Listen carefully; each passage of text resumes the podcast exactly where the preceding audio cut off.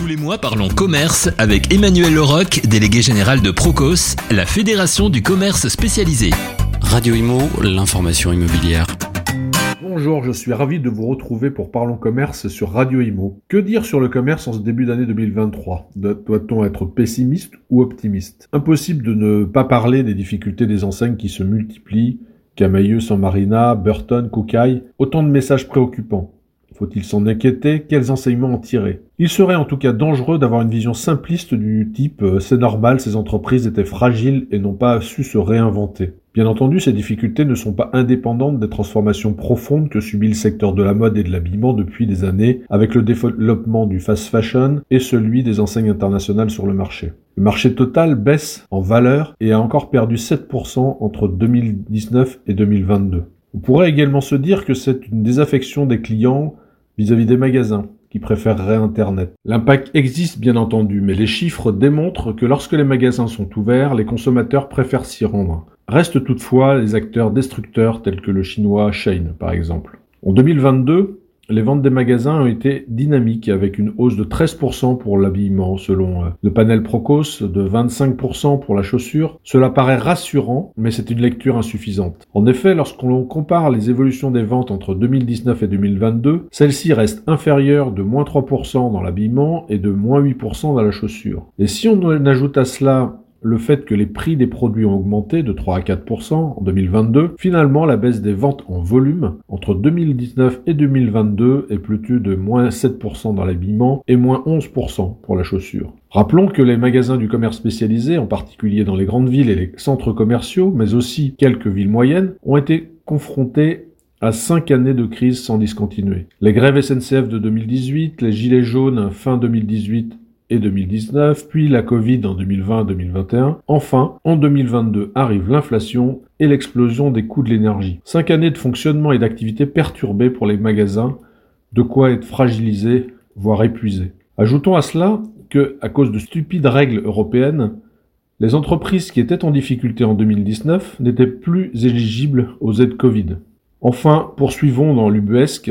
Euh, par la décision de justice qui a considéré que les loyers Covid devaient être payés par les commerçants même lorsqu'ils étaient fermés par décision euh, de l'État. Comment franchir ces caps successifs sans casse importante? Cela devait arriver tôt ou tard, car il n'y a eu aucun moment de respiration. En 2022 est arrivé le coût de l'énergie qui pour les entreprises ayant dû signer de nouveaux contrats a été multiplié jusqu'à 3 ou 4. Et cette fois, fini les aides de l'État. Comment et qui pouvait imaginer qu'une enseigne déjà fragilisée par tous ces événements, affectant le chiffre d'affaires, la rentabilité, la trésorerie, pourrait franchir sans dommage la nouvelle situation de crise de 2022 et 2023 En effet, quelle est la situation actuelle du compte d'exploitation d'une enseigne?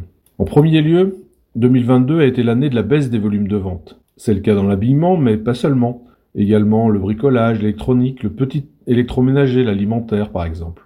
Donc baisse de volume de vente, baisse de fréquentation des magasins, moins 19,5% par rapport à 2019, et donc pression sur le chiffre d'affaires. En même temps, l'augmentation de tous les postes de coûts, les approvisionnements, en particulier payés en dollars, le coût des stocks également, les salaires, le coût des transports terrestres, etc.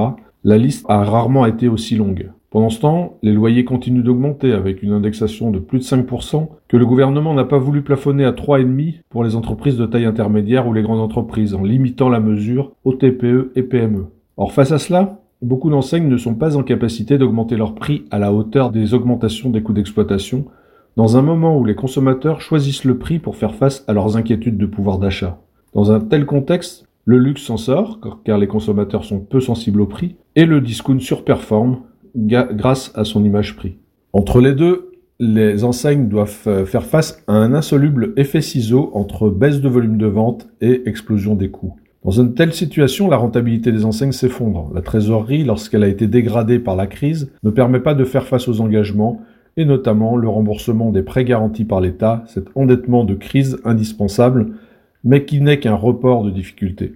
L'erreur, souvent euh, faite, est de croire que les enseignes qui gèrent plusieurs centaines de magasins peuvent faire face à toutes ces situations. Or, je l'ai souvent rappelé dans cette chronique, sans être entendu, malheureusement, une enseigne n'est qu'une consolidation de magasins dont chacun est une petite exploitation plutôt fragile. Les activités du commerce de détail réalisent de petites marges, rien à voir avec l'industrie. Or, ces marges sont actuellement fortement réduites compte tenu de l'augmentation des coûts. Dans une période faste, les faibles marges sont compensées par des augmentations de volume de vente en croissance, par des ouvertures de magasins, du développement, etc. Or, les conditions de cette dynamique n'existent pas aujourd'hui pour beaucoup d'acteurs, d'où le danger actuel. Cette forte baisse de rentabilité de trésorerie enlève des capacités d'investissement. Ce n'est pas la fin du monde, mais la période dans laquelle nous sommes entrés présente de vrais dangers et il faut mettre en œuvre des solutions adaptées. Cela suppose enfin la mise en place d'une politique publique du commerce en France pour éviter une décommercialisation partielle de notre pays. Il faut bien entendu trouver des solutions pour les enseignes qui seraient en difficulté, des solutions aussi pour le coût de l'énergie, mais il faut également que l'écosystème du commerce comprenne la situation, ce qui suppose de réduire au maximum l'augmentation des coûts immobiliers, voire de les réduire lorsque c'est nécessaire, mais il faut également que les systèmes bancaires soient mobilisés par l'État pour qu'il accompagne les transformations indispensables que les enseignes doivent poursuivre pour leur développement et leur transformation. Car en effet, la vision ne doit pas être que sur le court terme. L'objectif d'une politique de commerce doit créer les conditions de l'augmentation de l'investissement indispensable pour que les enseignes s'adaptent à la société de demain, qu'elles décarbonent leur offre, qu'elles investissent dans les magasins pour qu'ils restent attractifs. Reste une inconnue. Que vont faire les consommateurs dans les prochains mois? Vont-ils continuer à acheter ou vont-ils reporter leurs achats à plus tard lorsqu'il y aura moins d'inquiétude Nul ne le sait, mais les indicateurs sont plutôt préoccupants. Il y a maintenant urgence à mobiliser le gouvernement et tous les acteurs pour trouver les solutions de la modernisation urgente des enseignes du commerce et pour mettre réellement les moyens budgétaires en considérant le commerce comme un acteur fondamental de la société française de demain, par son rôle économique, mais surtout par sa place dans la société, le lien social, l'emploi local, la vie quotidienne des gens. Les défaillances récentes des enseignes seront-elles un déclencheur suffisant pour enfin créer les conditions de l'urgence pour agir. Souhaitons-le. Mais nous le verrons dans les prochaines semaines. Voilà, j'ai terminé pour aujourd'hui et vous retrouverez pour la suite le mois prochain dans Parlons Commerce sur Radio Imo. Parlons Commerce avec Emmanuel Leroc, délégué général de Procos. Procos, fédération du commerce spécialisé, accompagne 265 enseignes dans le développement et la transformation de leur réseau. Radio Imo, l'information immobilière.